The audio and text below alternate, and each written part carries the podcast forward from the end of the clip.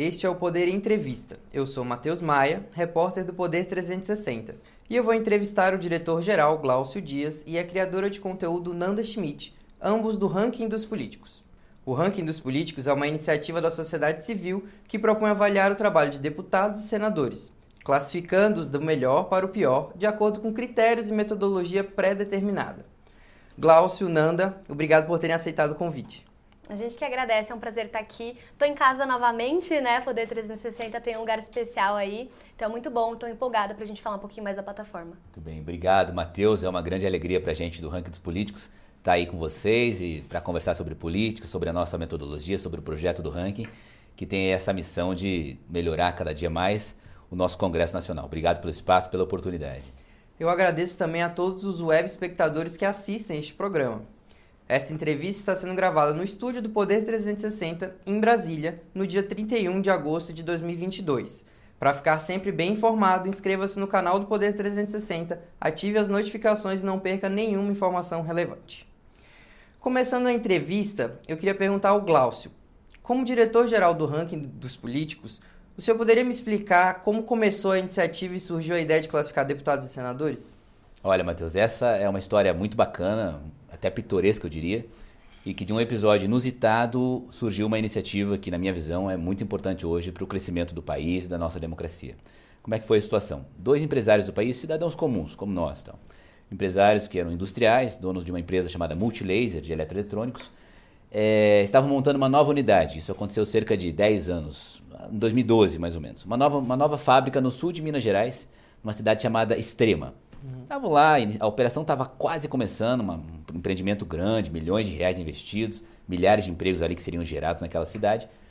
E pois bem, mas não tinha começado ainda e o que aconteceu? Um grande assalto.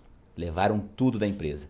Inclusive tinham informações privilegiadas, foram exatamente nos pontos ali que, que, que tinham valor, etc e tal. Enfim, os dois empresários, o Alexandre e o Renato, foram procurar a polícia do estado ali de Minas para buscar solução. Ao chegar na delegacia, aquela conversa. O delegado, olha, nós não temos estrutura aqui, né? Não tem cadeira, pode ver, não tem computador, tem como dar uma ajuda aí e tal. Essa história está relatada num livro, Um Dor de Pobres. Depois podemos falar do livro. Aí os dois falaram, não, claro, temos todo interesse. Eles não tinham seguro ainda da empresa. Estava lá sem seguro, um prejuízo milionário.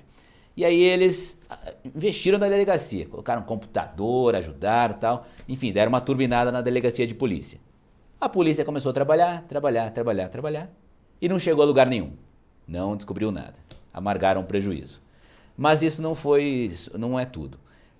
Passaram-se algumas semanas, a Receita do Estado mandou uma notificação para eles, dizendo: vocês não pagaram o ICMS da mercadoria, vocês têm que pagar o ICMS da mercadoria roubada.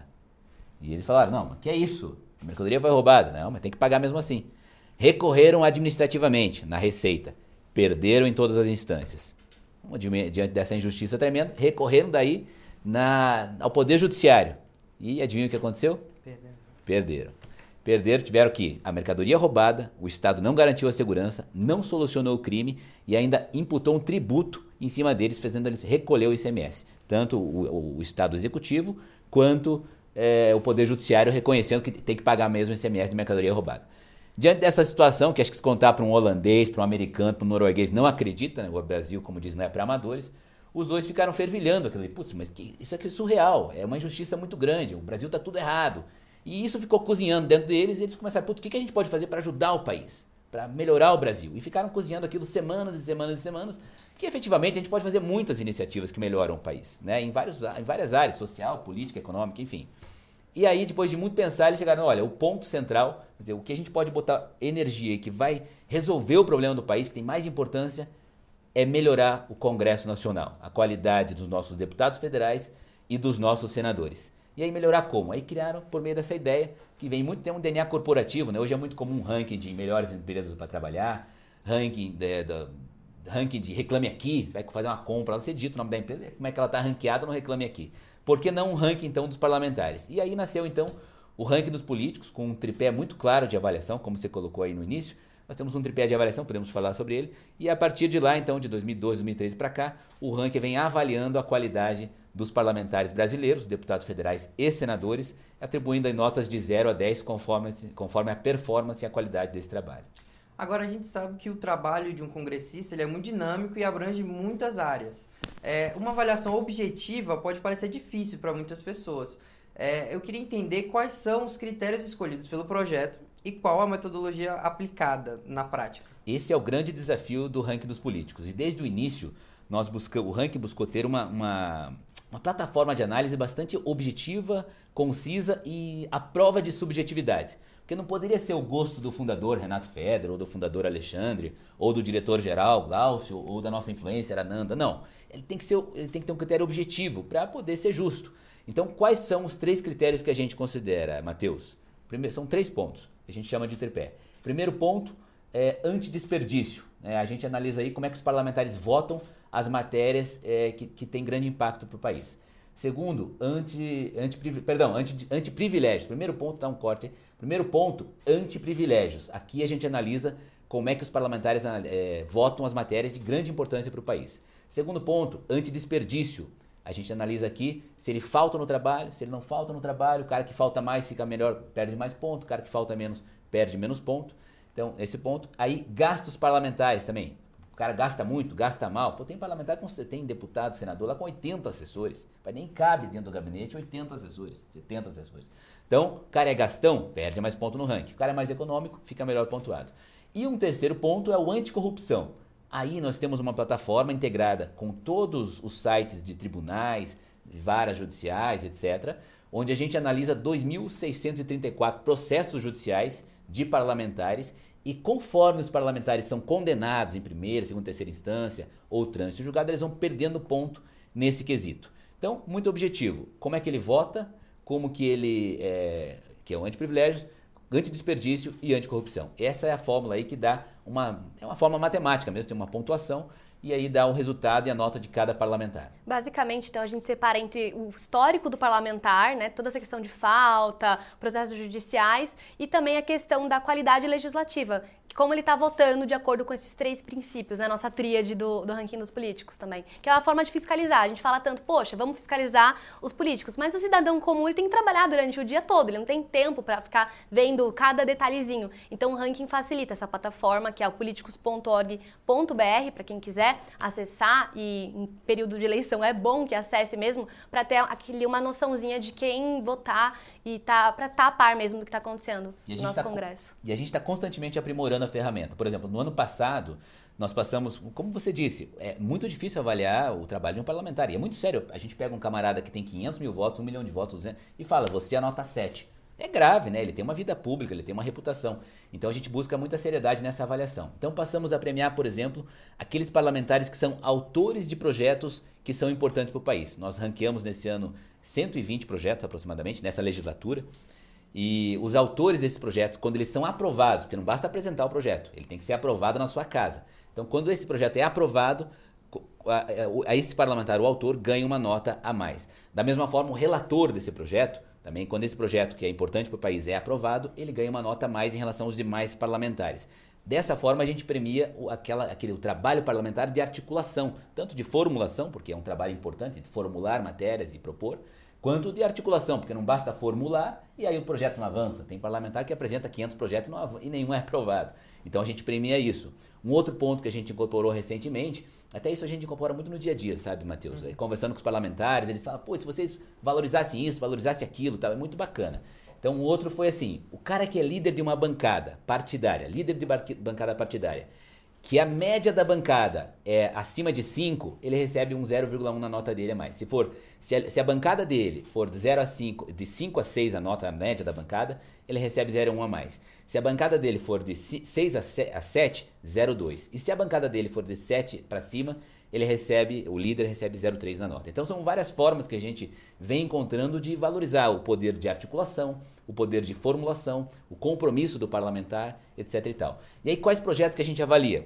O Congresso tem lá é, mais de mil projetos que tramitam por ano, então a gente não pega todos. A gente só pega aqueles que têm uma relação com a tríade, como falou a Ananda, a tríade combate ao privilégio, ao desperdício e à corrupção. Então, apoio ao marco das ferrovias, que é importante para a nossa malha ferroviária, fundão eleitoral, porque como a gente sabe, os caras aumentaram o fundão eleitoral de 2 para 6 bilhões, aí caiu para 4,9, mas era uma fortuna de dinheiro público, dinheiro meu, seu, seu, de todos nós, né, em campanha eleitoral. Os parlamentares aprovaram isso. Quem ficou a favor disso, perdeu ponto no ranking, quem ficou contra, ganhou ponto. Essa PEC kamikaze foi irresponsável do ponto de vista fiscal, isso gera inflação, penaliza todos os brasileiros, especialmente aqueles das classes mais pobres. Fomos contra a PEC. O parlamentar que ficou a favor dessa PEC kamikaze perdeu pontos no ranking e assim por diante. Né? Então, outro projeto que eu lembro aqui de cabeça é aumento para os servidores da elite do funcionalismo durante a pandemia. Pô, isso é inadmissível. Durante a pandemia, todo mundo com problema de emprego. Então, os caras aumentando o salário de 30, 40 mil já, aumentando o próprio salário. O parlamentar que ficou a favor disso, perdeu o ponto no ranking. E assim sucessivamente. Foram 120 matérias, então, que a gente pontuou, que a gente considerou e que entraram aí na métrica do ranking dos políticos. E por que escolher exatamente esses três critérios? Porque muita gente que acompanha o Congresso Legislativo pode achar que tem outras coisas que são mais importantes. Por exemplo, projetos apresentados e aprovados de uma forma mais absoluta, todos os projetos apresentados, todos os relatados, todos os, os votados. Pode ter gente que prefira a popularidade do deputado ou do senador, esse aqui ganhou mais votos, ele é mais popular nas redes enfim, ou até mesmo o uso de emendas. Ah, as emendas dele vão para o estado dele, a obra realmente é feita, não é? Por que esses três? O que, que isso significa para vocês? Na nossa visão, esses três critérios, o combate ao privilégio, ao desperdício e à corrupção, são os que estão mais alinhados ao interesse público. Então, eles são mais, mais blindados em relação à ideologia, digamos assim, porque você pode ser de direita, de esquerda ou de centro, extrema esquerda, é natural todos são contra o privilégio, todos são contra a corrupção, pelo menos em princípio, né? Então são critérios que são mais abrangentes e tornam aí o ranking mais Apartidário. Apartidário. Sim. É prova disso, nas 15 primeiras colocações do ranking, nós temos parlamentares de oito partidos diferentes. Centro-esquerda tem... e centro-direita, inclusive. Exatamente. Centro-direita, centro-esquerda, centro... O, pr... o, primeiro parlamentar, salvo engano, vocês podem falar nome em período eleitoral? Pode. Pode. É, então, vamos lá. É o deputado Alex Manente, que eu sei de memória, que é o primeiro. É um cara do antigo Partido Popular Socialista, o, o que mudou de nome, Cidadania. Partido centro-esquerda. Aí, de, seguida de uma parlamentar do Partido Novo, partido já de direita, centro-direita e tal, que é a Adriana Ventura. E por aí vai. Depois um do PSDB, um do PL, um do Podemos. O primeiro é um senador, se for pegar o parlamento todo, é o senador do Podemos. Enfim, a, a, o critério é, a partir do momento que a gente colocou, colocou esse critério mais amplo, a gente consegue ter aí um valorizar efetivamente os parlamentares de várias tendências e correntes políticas né, que, que somam com essas bandeiras. A próxima pergunta vai bem nessa linha, porque no site do ranking dos políticos é explicado que o projeto não é isento e que ele tem a defesa dos, desses pilares que vocês citaram como uma prioridade. É, também fala que não há financiamento de empresas, de partidos mas ainda assim há um aspecto subjetivo nas, na, na, na, avaliação que vocês fazem, né? As votações, por exemplo, votações de projetos de antiprivilégios, por exemplo, tem peso 3 na contagem de pontos de vocês. Mas quem decide qual que é o projeto que entra nessa categoria? Eu fiquei com essa dúvida. Quem, quem que determina qual que é o projeto que é mais anti-desperdício ou anticorrupção do que outro? Perfeito. Nós temos um time aqui em Brasília de profissionais que é, faz relações com o Congresso, faz o dia a dia com o parlamentar, fica dentro do Congresso. Né? Temos dois profissionais, eu particularmente venho também a Brasília semana sim, semana não, para fazer esse corpo a corpo com os parlamentares. E a partir disso nós pescamos os projetos que têm grande importância aí para o país. Né? É, o aumento da receita do MEI, esse marco das ferrovias, marco do saneamento, combate ao fundão eleitoral e por aí vai. Aí, mas somos nós que decidimos? Não. O, o ranking dos políticos tem um conselho de leis, como a gente chama, que são 40 voluntários, são 40, um conselho de economistas, tem, ex, tem embaixador do Brasil em Washington, tem influenciadores digitais, professores da GV, enfim, é um conselho. E esse conselho, é, a gente manda para eles o projeto. Eu mando por e-mail, olha, fulano, vai ser votada essa lei, que tem esse teor, esse impacto, essa consequência. Qual a sua orientação de voto? A favor, contra ou abstenção? Aí o conselho nos responde, ah, eu acho que isso aqui temos que ser contra com pontuação 5. Isso vai de 5 a 30 na nossa matemática lá. Aí ele, cada um dá uma. Aí a gente faz a média. Quando dá 80% de votos do conselho a favor ou contra a matéria, a gente posiciona. E posicionar significa o quê? É a gente a trabalhar nas redes sociais e dentro do Congresso para aquela matéria ter aquele encaminhamento, aquele projeto ter aquele encaminhamento. Quando não dá 80% de convergência, a gente pensa, não, aí a nossa governança é a seguinte, se não, nem no Conselho teve consenso, então não vamos entrar nessa pauta, vamos nos abster. abster. Então funciona assim: é o Conselho de Leis do ranking, dentro da nossa governança, que decide qual, quais são os projetos que vão ser pontuados e com qual ponto cada projeto. E Nanda, você que faz essa ponte mais com o público externo, né, do, do ranking dos políticos, como passar essas duas mensagens que podem ser meio antagônicas para quem está lendo. O partido não é isento, mas ao mesmo tempo é apartidário. Como, como passar essa mensagem de uma forma clara para as pessoas entenderem? Perfeito. Eu gosto muito, o Glaucio, inclusive, comentou no, é, no começo, né, sobre o livro O Moedor de Pobres, do Alexandre, que é um dos fundadores. E nesse livro, O Moedor de Pobres, ele explica o que é literalmente esse conceito. E ele faz um link, obviamente, com o Congresso Nacional. E basicamente, por que, que é interessante a gente fazer essa comunicação nas redes sociais? Para mostrar para as pessoas que as pessoas têm que sim estarem ligadas no que está acontecendo, que elas, como eu falei, né, às vezes não tem tempo de fiscalizar e tudo mais, então elas têm essa confiança no ranking dos políticos, porque quem que quer corrupção no Brasil? É aquilo que ele falou, tá ligado com o bem comum, enfim, né, ainda mais pensando em lance de democracia mesmo. Quem que quer que o político esteja ali com auxílio, livro de 13 mil reais? Ninguém quer, o cidadão comum não quer. Então a gente pegou isso que a gente meio que fez esse lance empático de sentir o que o empreendedor, sentir que o trabalhador, sentir que o cidadão sente e essas indignações, porque começou, é uma, é uma é algo que surgiu da iniciativa civil e a gente trouxe isso para dentro. Então, na comunicação, a gente se importa com isso. A gente fala, poxa, gente, isso daqui tá errado, né? O que, vocês acham? A gente joga sempre para o público e eles sempre concordam com a gente nessa mesma linha de ser anti, no caso, extremos, né? Antipolos extremos. Então, acredito que a partir daí a gente consegue comunicar com as pessoas os nossos valores e elas vão e vão avaliando. Porque muita gente tem um feedback muito positivo nas redes sociais. Depois, se quiser até falar em termos de é, amplitude, assim, a gente tem bastante seguidores no Instagram, no Facebook, no YouTube. A gente está em todas as redes hoje em dia, até mesmo no TikTok, sabe? Que é algo mais assim, mainstream, mas a gente teve que também estar tá para lá, porque as pessoas alcançam essas outras redes. Então acho que no geral, assim, é bem importante que a gente esteja conectando com o cidadão comum, o cidadão médio também. E o Glaucio estava falando também da influência para dentro do Congresso. Ah, quando a gente posiciona, a gente trabalha para que aquele projeto siga a nossa orientação as redes, as redes têm um impacto muito grande no como pensam muitas vezes, como se comportam os congressistas. Como que vocês fazem esse trabalho internamente e acho que externamente também, né? A gente trabalha muito com questão de pressão popular, né? Os seguidores, eles assim, a gente tem, gente, olha só, esse projeto está sendo pautado. Vamos lá pressionar, né, o político para tentar, enfim, mudar alguma coisa, alterar. E aí a gente faz, a gente coloca às vezes assim um e-mail que as pessoas, né, do gabinete para as pessoas irem lá. Então a gente trabalha assim externamente com a população que sente essa indignação e vai atrás cobrar às vezes o político que ele mesmo votou, ele não sabia que ele estava votando assim.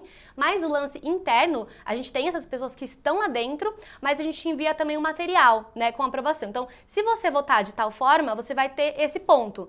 Para o político ver, ah, poxa, acho o ranking dos políticos algo bom para ter ali um ranqueamento, porque eles usam mesmo como troféu. Tem vários que na própria biografia colocam, olha, eu estou bem posicionado no ranking dos políticos. Então já tem essa credibilidade. Então buscando essa credibilidade, essa aceitação, o político acaba cedendo e às vezes indo contra um projeto que está ali contra o privilégio, por exemplo, e aí um ponto pra gente, entende? É nessa linha, assim, tem essas duas, esses dois lados da moeda que a gente é. trabalha. Essa, esse é, eu considero uma das partes mais bacanas da iniciativa, sabe, Matheus? Porque há muitos movimentos sociais hoje que fazem um, buzz, um barulho na internet, exercem uma pressão política e tal, sempre muito afinadas com o interesse público.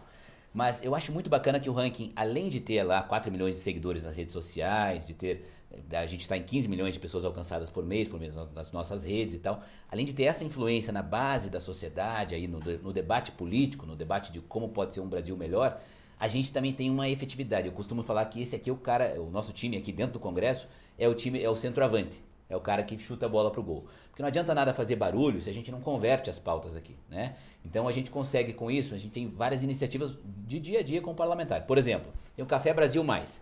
A gente é, sempre, a, todo mês, a gente pega uma frente parlamentar e organiza com ela, a frente parlamentar do empreendedorismo, a frente de Brasil competitivo, comércio e serviços, é, enfim, as frentes que têm afinidade com um Brasil melhor, especialmente no aspecto social e econômico e fazemos um café da manhã, onde chamamos parlamentares lá num, num, evento aqui, um local aqui em Brasília, e sempre tem lá 20, 30 parlamentares num café da manhã temático. Porque muitas vezes você que já conviveu dentro do Congresso, você sabe como é que é a vida de um parlamentar. O cara não tem tempo. O cara de manhã ele atende um pastor de igreja, um grupo de prefeitos, depois outras lideranças de associação de bairro, o cara não tem tempo às vezes de debruçar sobre a matéria.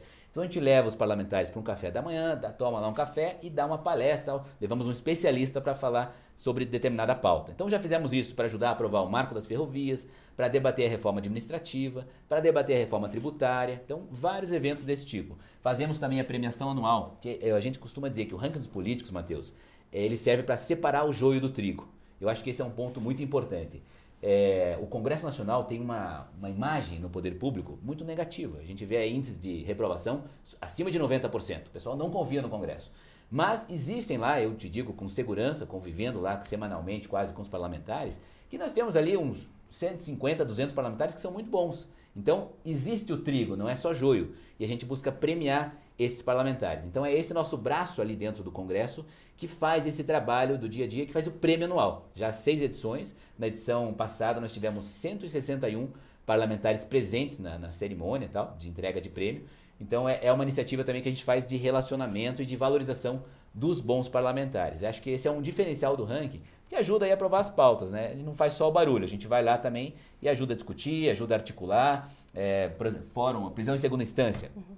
Estamos lá andando para e passo ali com o relator, da, com o autor da matéria, ajudando a articular parlamentares, ajudando a conseguir apoio em setores da mídia, em redes sociais, conforme o clima político do país. Enfim, a gente vai ajudando a essas pautas a avançarem. É uma espécie de advocacy que a gente faz também. Exato. E essa premiação ela serve como incentivo mesmo para os políticos, para os parlamentares de uma forma geral. Afinal de contas, né, quem que não quer ter ali, tá no top 10 do ranqueamento, por exemplo? Então, isso é bem bacana. É um dado interessante sobre isso ainda é, toda semana nós temos aí 150 a 200 parlamentares que mandam WhatsApp para gente, ou telefone, ou no dia a dia, que nos consultam para saber qual, como é que o ranking está orientando determinada pauta. Então é muito comum hoje o parlamentar manda é, o assessor, o chefe de gabinete, ligar para o partido para ver a orientação de voto, ligar para o governo para ver a orientação de voto, às vezes o cara da base do governo, e ligar para o ranking dos políticos para saber qual é a posição do ranking. Então, então, claro que é uma questão de influência. Né? O parlamento é uma casa de diálogo, de construção, de articulação. Então, claro que o ranking não manda, mas, mas a gente tem uma influência, quer dizer, uma relação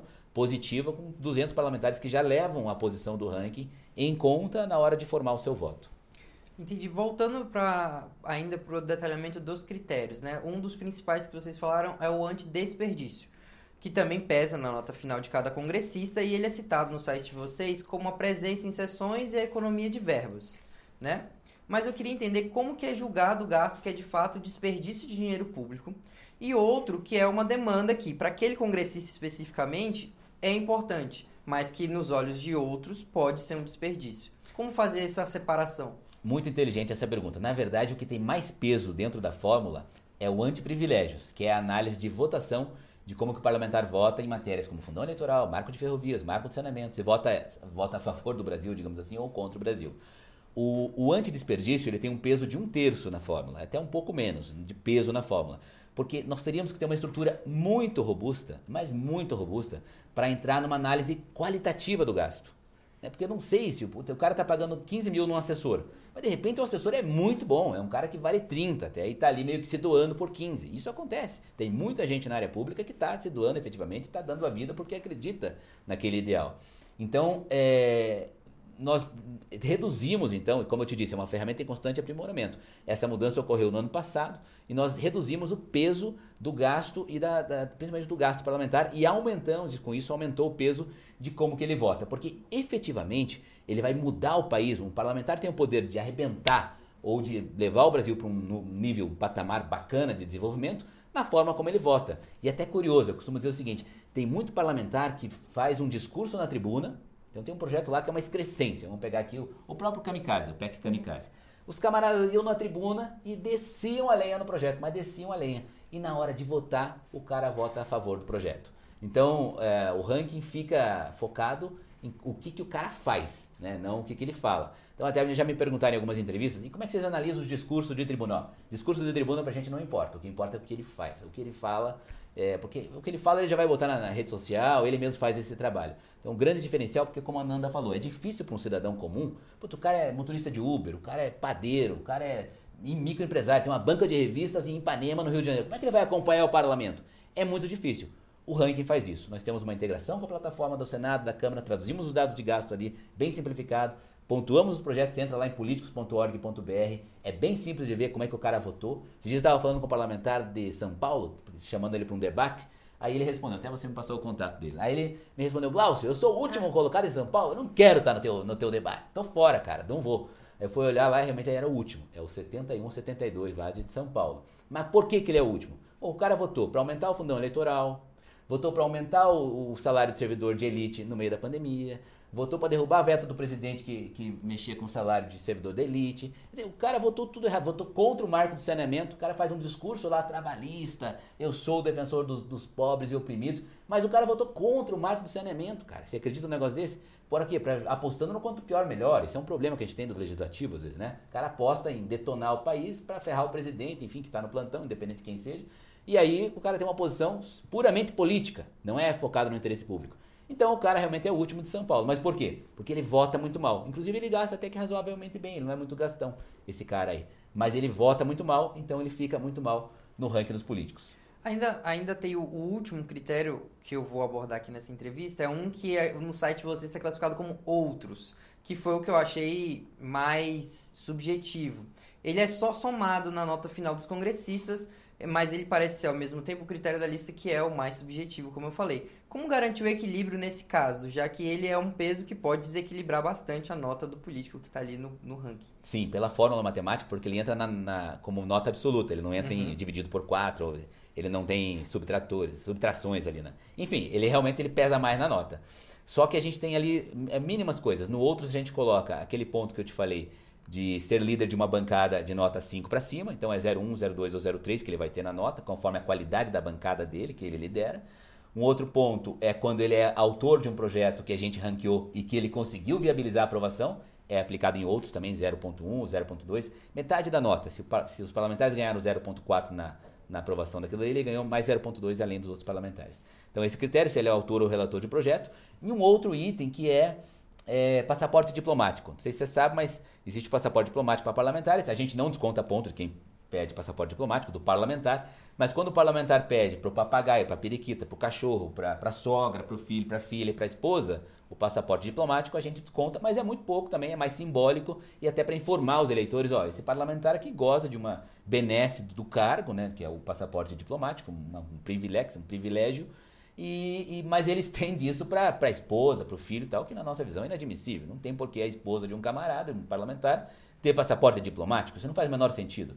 Então a gente desconta ali no critério outros. Mas é só isso. Então, de modo que não fica assim uma, uma subjetividade. É fora isso, é só os três critérios mesmo que eu já falei: combate à corrupção, combate a privilégio e combate a desperdício. Agora, Nanda, é, a gente sabe que hoje em dia, principalmente, a política e as redes sociais estão muito próximas e é uma via de mão dupla. Ao mesmo tempo que vocês estão tentando emplacar a narrativa de vocês, os políticos muita ve muitas vezes têm as narrativas próprias que eles querem emplacar. E como fazer com que o, o site, como fazer com que esse projeto não seja cooptado ou seja usado por narrativas que sejam eleitorais, políticas, enfim. Como se manter é, apartidário ou separado dessas coisas, como vocês se pretendem?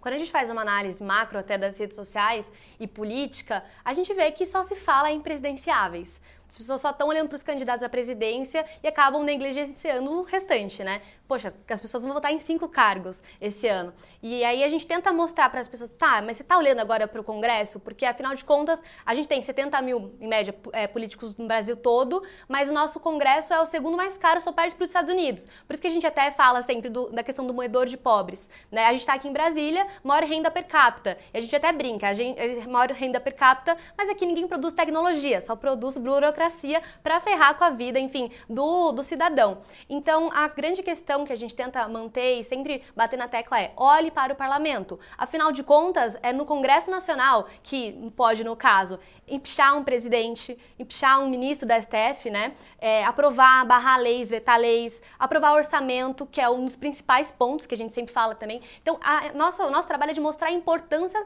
do Congresso Nacional. Como que o Congresso Nacional age e a partir daí mostrar, gente, peraí, não é só presidência, não é só essa dicotomia que está tendo de Lula e Bolsonaro. Tem mais coisa para se preocupar também. Afinal, o Glaucio sempre repete isso, né? É, um bom Congresso consegue barrar um mau presidente certo? Então a gente tem que olhar sim para transformar, independente da, do presidente, se a gente tiver um bom congresso fortalecido ali nesses princípios, nessa tríade, então a gente está bem. A gente espera isso, por isso que a gente trabalha tanto nessa questão do Congresso Nacional.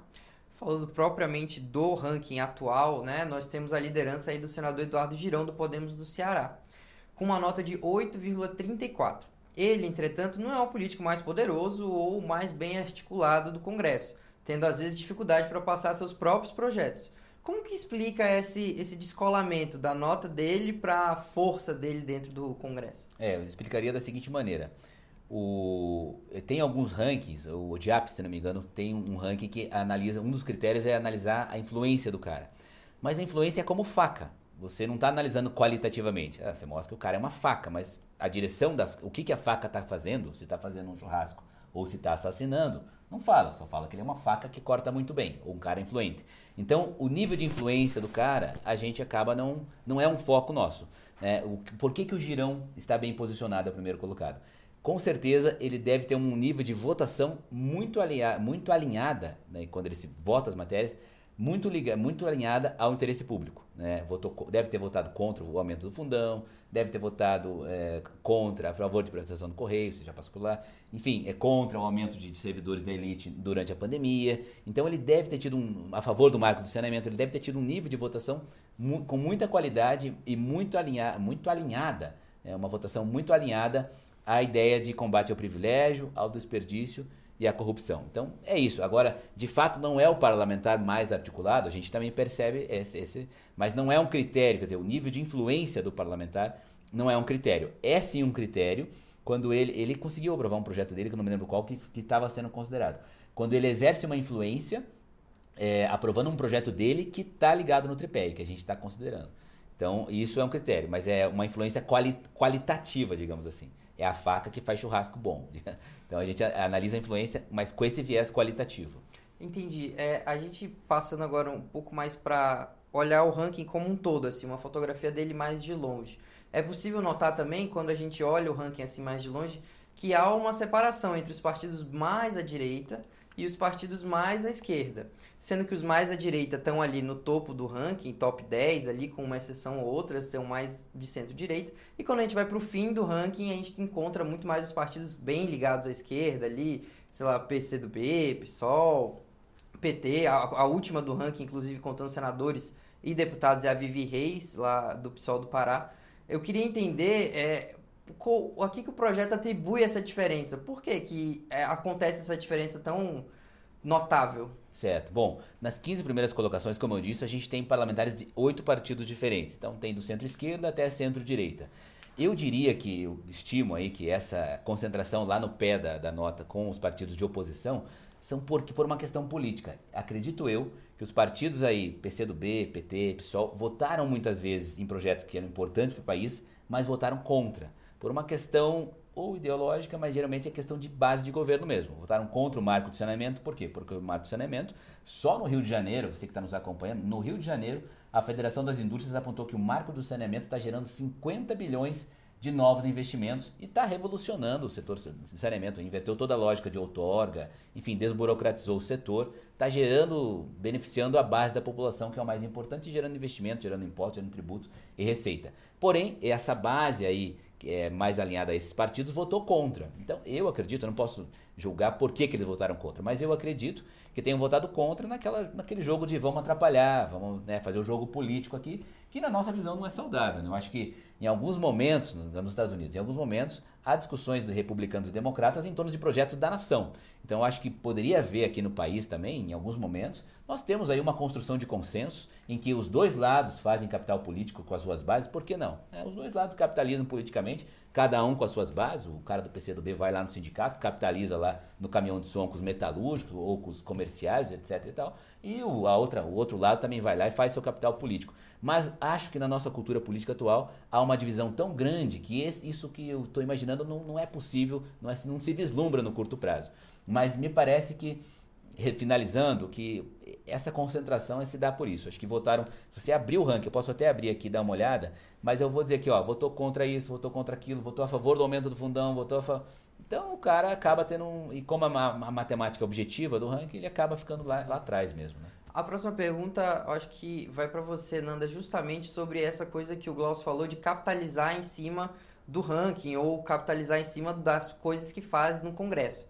É, por, por causa dessa, dessa diferença que o Glaucio acabou de explicar, é muito possível que mais candidatos, mais congressistas, deputados e senadores mais alinhados à centro-direita, direita, acompanhem vocês nas redes sociais, já que vocês estão falando ali, mostrando que os candidatos deles estão indo bem no ranking de vocês. Como fazer para furar essa bolha e atingir mais pessoas? Ou a pessoa que, por exemplo, votou na Vivi Reis, ela está em último lugar. Como atingir essa pessoa com o ranking dos políticos e mostrar para essa pessoa que ela também precisa estar tá acompanhando ali, ela também é bem-vinda, entre aspas. Uhum. É, então, é uma inverdade que a grande maioria é de direita, até porque tem muitas pessoas de centro e tem pessoas que acompanham porque querem justamente aprender. O que, que é isso, né? O que, que é política? Eu acho que, pô, é importante, mas eu ainda não entendo muito bem como que funciona, não entendo as competências, os poderes, então vou pesquisar uma plataforma e acabo encontrando e se deparando com um ranking, até por conta do nosso alcance. Então, é fácil da pessoa encontrar nossa, as nossas plataformas. É, como que a gente faz para alcançar e furar bolhas, diremos assim? A bolha que a gente furaria seriam é, pessoas que estão contra os nossos princípios, né? Que é a tríade. Então, uma pessoa que é a favor da corrupção, como que a gente vai alcançar essa pessoa? É mostrando os malefícios da corrupção, entende? Então, meio que expondo isso de forma clara. A gente tem inclusive um quadro, porque além do ranqueamento e além dos vídeos educativos, a gente também tem alguns quadros, né? Como debates e coisas nesse sentido. E um dos quadros é o bola dentro e bola fora. É muito bacana, porque assim, todo, toda de 15 em 15 dias, se eu não me engano, a gente mostra ali alguns parlamentares que estão ali como bola dentro, ou seja, votaram alguma coisa favoravelmente ali à tríade, ou alguns que votaram contra a nossa tríade. Então, recentemente teve uma, uma uma política do PSOL, salvo engano, que ela estava a favor ali do afrouxamento é, da pena de furto. Poxa vida, quem que quer, entendeu? Afrouxar questão de crimes. Então, é, pena. Legalização do crime. É, legalização do crime. Então, assim, a gente expõe. Gente, não dá pra. Isso é inadmissível por conta disso, disso, disso. Então, a gente vai trabalhando através desses vídeos que a gente faz diariamente, a gente solta muito conteúdo lá para mostrar e para valorizar os nossos princípios. Olha, pegando aqui um exemplo da Vivi Reis que você colocou. É igual o parlamentar lá de São Paulo que eu fui ver a ficha do cara aqui no ranking. Ó, ela tem um projeto Educação como Atividade Essencial. Eu vou te contar como experiência pessoal que tive. Eu era, eu fui durante a pandemia, eu era diretor-geral da Secretaria de Educação do Estado do Paraná. Um milhão de alunos, dois mil colégios, enfim, um, e 100 mil funcionários, uma baita de uma máquina. Durante a pandemia, nós tínhamos uma dificuldade muito grande para deixar a educação de pé, para rodar a educação. Por quê? Porque a educação não era tida como atividade essencial, como a polícia, como a segurança e tal. E com isso, aumentando a desigualdade social, porque os um milhão de alunos que utilizam a rede lá no Paraná, e isso igual em outros estados, são as pessoas com menos poder aquisitivo. E sem educação, essa pirâmide da desigualdade social ia se ampliar. Então nós precisávamos desse projeto aprovado para dar mais segurança jurídica para a atividade da educação funcionando e tal. Então esse projeto foi um dos, por coincidência, eu não estava no ranking, eu estava na educação, mas foi um dos ranqueados, olha, ela ficou contra a educação ser reconhecida como atividade essencial. A outra, compra de vacina por empresas. Putz, a vacinação, a imunização de rebanho, como chamado tecnicamente, seria muito mais rápido se pudesse ser aplicado por empresas. Ela teve um projeto para legalizar isso, ela ficou contra. Marco do saneamento, ela é do PSOL, né, Vivi Reis. Eh, ela ficou, o marco do saneamento é fundamental para levar saneamento. O Brasil, mais de 50% das famílias não têm acesso ao saneamento básico. Então, o marco do saneamento é fundamental para resolver isso. Ela votou contra o marco do saneamento. E por aí vai. Então, ali é preto no branco. A expectativa que eu tenho, Matheus, de coração, é que o eleitor da Vivi Reis, né, lá no estado dela, acesse o políticos.org.br e cobre ela. Você ficou contra o saneamento, Vivi? Porra.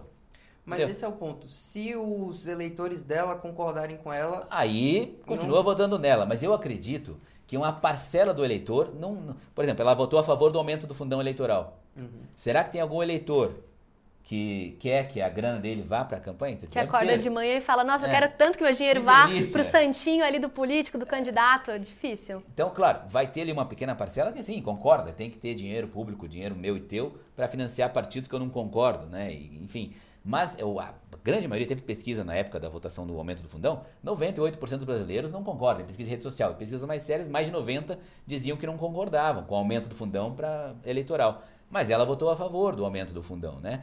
Então, é, e o ranking é uma ferramenta de instrumento de política, de democracia. A gente quer mesmo que exerça pressão política, que os parlamentares utilizem. Isso é, eu acho bonito e legítimo. Que os parlamentares façam. Ontem mesmo eu vi uma, uma corrente de uma deputada, até do DF aqui, acho que Paula Belmonte, ela mandou para a lista, disse, ó, oh, sou uma das bem colocadas no ranking dos políticos tal. A gente quer que eles utilizem o ranking como ferramenta, porque uma das nossas metas, que podemos falar daqui a pouco, é que a gente tenha um nível de reeleição alto entre os melhores ranqueados. E isso vai se dar também quando eles capitalizarem bem aí, mostrando que são bem colocados no ranking dos políticos. Entendi. Como a gente já falou, Nanda, o ranking não tem financiamento de empresas ou partidos ou instituições de qualquer tipo mas eu queria entender como que é feita a divulgação do projeto e a atração desses doadores, afinal o projeto precisa continuar de pé.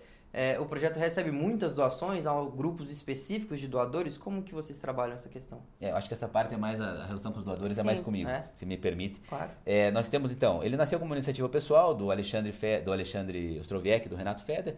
Eles fazem contribuições voluntárias. Às vezes a mãe de um deles, a mãe do, do Alexandre esses dias fez uma doação. Mas nós temos uma campanha também é, de, de doação é, na internet, fica em apoia-se barra políticos, então nós fazemos ali uma captação de doações, doadores de 10 reais por mês, 50 reais por mês, até convido a todos aí que se puderem contribuir, né, é, pode fazer uma doação de 5 reais por mês até, tem lá no apoia-se barra políticos, e é assim que a gente é financiado. A nossa estrutura é muito enxuta, são um milhão e meio por ano só, uma máquina muito enxuta, temos só 10 pessoas no time, então é uma, uma, uma estrutura mega enxuta, na nossa visão com uma eficiência muito grande. E então a gente tem, como tem um orçamento enxuto, a gente consegue aí se viabilizar com recurso pouco aí, com basicamente com doações. Não aceitamos doações de empresas nem é, de partidos, muito menos, né, nenhum partido político. Também na, nada de esfera pública, não temos convênio com secretarias, nada de recurso público, só cidadãos aí comuns e que doam pra gente. Qual é o impacto que vocês observam já terem causado na política e nos eleitores com o ranking dos políticos até agora? E quais são os próximos passos para o futuro? Os critérios podem mudar? Você falou que eles estão sempre mudando, né? Tem já alguma mudança em vista? Tem, tem uma mudança bem interessante que eu gostaria já de adiantar aqui. Estamos discutindo no Conselho de Leis, na nossa governança, mas a, adicionar ao, ao critério da, do antidesperdício, antiprivilégio e, e anticorrupção, um critério das pautas sociais. Então a gente poder privilegiar um pouco mais os parlamentares que nas suas emendas destinam primeiramente para a educação, para a saúde e para a segurança. Nessas três pautas, basicamente, que são pautas mais sensíveis do ponto de vista social. Porque o parlamentar pode usar o dinheiro da emenda para fazer uma festa é, numa prefe... com uma prefeitura, um convênio lá com a Secretaria de Esporte, Turismo e Lazer e faz lá uma grande festa e tal, é muito bem. Ou faz uma praça, não, praça é importante. Mas além da, acima da praça está a educação, está a saúde, né? O povo quer mais educação e mais saúde do que praça, via de regra. Então, a gente deve incorporar isso, estamos discutindo essa ideia de incorporar pautas sociais ali dentro de um dos critérios. Quando o parlamentar de, destina o recurso dele para isso, ele fica um pouco melhor ranqueado, então leva um ponto extra. É, como o impacto, a gente já teve na eleição passada 22 milhões de acessos na plataforma, no políticos.org.br, que a gente entende que são pessoas que estavam buscando ali a plataforma para formar voto. É, entre, eu sempre cito esse dado, entre os parlamentares mais bem ranqueados na eleição de 2018, nós tivemos um índice de reeleição de 79%. Então, 79% dos melhores ranqueados foram reeleitos. E a média geral de reeleição foi de 49% no parlamento na eleição passada. Então, a grosso modo, aí, um parlamentar bem ranqueado já tem aí uma chance 50%, 50 maior de ser reeleito. Nessa eleição, nós temos a meta, Matheus, de ter uma reeleição aí de 70% dos melhores parlamentares, dos 100 melhores parlamentares que se candidatarem, e uma não reeleição dos 70% piores parlamentares, ou seja, abrindo espaço para uma boa renovação política. Então essa é a nossa meta e a gente pretende chegar aí a 30 milhões, 30, 35 milhões de acessos na plataforma no políticos.org.br durante o período, especialmente nos últimos 15 dias que o pessoal costuma decidir voto para deputado federal e para senador. E eu lembro né, que é muito importante focar o Congresso Nacional. O Congresso muitas vezes tem mais poder do que o presidente da República. Sempre conto aqui que nas entrevistas, né, se tem uma lei, é votada a lei, essa lei vai para o presidente sancionar. O Congresso vota, o presidente vai lá sancionar. O presidente veta um artigo da lei, o veto do presidente volta para o Congresso. E se o Congresso derruba o veto, vai para o presidente da República de novo, para o executivo, e ele só tem que executar essa lei. Então, simplificando a coisa, o Congresso muitas vezes manda mais que o presidente da República. Então é muito importante, a gente está aí muito Lula, Bolsonaro, já há mais de ano, né? não é de hoje que está aí Lula, Bolsonaro, essa discussão toda, mas a gente diz o seguinte, a terceira via é o Congresso Nacional. Mais importante que Lula ou Bolsonaro é eleger um bom Congresso. Claro que é legítimo. Puxa, Lula, Bolsonaro, muito bem. Esse é um debate bonito de ser feito e é democrático e é, e é belíssimo. Mas temos que olhar sim para o Congresso Nacional, para os nossos deputados federais e senadores e votar bem para deputado e para senador. Consultando lá, a gente sugere o políticos.org.br para termos aí uma, um parlamento com cada vez mais qualidade. Lembrando que o parlamento é uma casa de maioria. Né? Não precisa ter 594, são 594 caras bons lá. Se a gente tiver metade mais um, já dá uma boa direção para o Brasil. Hoje eu diria que nós temos aí 200 parlamentares, Matheus, que têm uma boa qualidade. Se a gente chegar ali em 300 caras top, a gente dá uma boa direção para o nosso país. Acho que a Nanda já tinha falado sobre isso, da importância da ferramenta de vocês, que vocês criaram, para as eleições, né? Então eu queria entender é, como que vocês avaliam que pode ser usada essa ferramenta nas eleições deste ano que, e qual que é o papel do projeto nessa, nesse pleito que está tão marcado pela polarização, pelas fake news, pelas disputas de narrativas? Como que o, o ranking dos políticos pode ser inserido nesse cenário atual? Olha, levando informação de qualidade. Eu acho que é o principal ponto nesse ambiente de fake news, de polarização, levando uma informação de qualidade, porque ali a gente só analisa os dados objetivos, como é que o cara votou, não tem blá blá blá, pode ter qualquer blá blá, mas como é que ele votou tá ali, né? E principalmente levando essa mensagem de que é, mais importante que a chefia do executivo é o Congresso Nacional. Hoje em dia é muito comum, né, Matheus? A gente vê aí, qualquer brasileiro mediano já sabe falar o nome dos ministros do STF decore salteado até mais do que os nomes dos jogadores da seleção brasileira, né? Da mesma forma, todo mundo debate Lula e Bolsonaro e pouca gente debate o Congresso. Saiu uma pesquisa esses dias aí em São Paulo, no Instituto, não me lembro o nome, 86% das pessoas nem lembra para quem votou para deputado federal e muito mais para senador que faz oito anos já que fez voto. Então, isso está errado. E a nossa mensagem central é: presta atenção no Congresso, porque isso é o que vai importar mais para dar uma direção para o país. Então essa é a nossa mensagem, é assim que a gente vai cumprir esse papel aí que você coloca de construir um país melhor. Chega ao final esta edição do Poder Entrevista. Em nome do jornal digital Poder 360, eu agradeço ao diretor-geral Glaucio Dias e a criadora de conteúdo Maria Fernanda Vacelli do Ranking dos Políticos. Obrigado, gente. Olha, muito obrigado, Matheus. Obrigado a toda a equipe aí. Parabéns ao, ao Poder 360, uma iniciativa louvável aí que tem contribuído muito aí com o nosso país. É sempre um prazer. Eu te convido também a acessar políticos.org.br e dar uma conferidinha lá e decidir seu voto. Obrigada, Matheus. Isso aí, são dois minutos que valem por quatro anos. Exato. Eu agradeço também a todos os que assistiram a este programa. Essa entrevista, só lembrando, foi gravada no estúdio do Poder 360 em Brasília em 31 de agosto de 2022. Para ficar sempre bem informado, inscreva-se no canal do Poder 360, ative as notificações e não perca nenhuma informação relevante. Muito obrigado e até a próxima.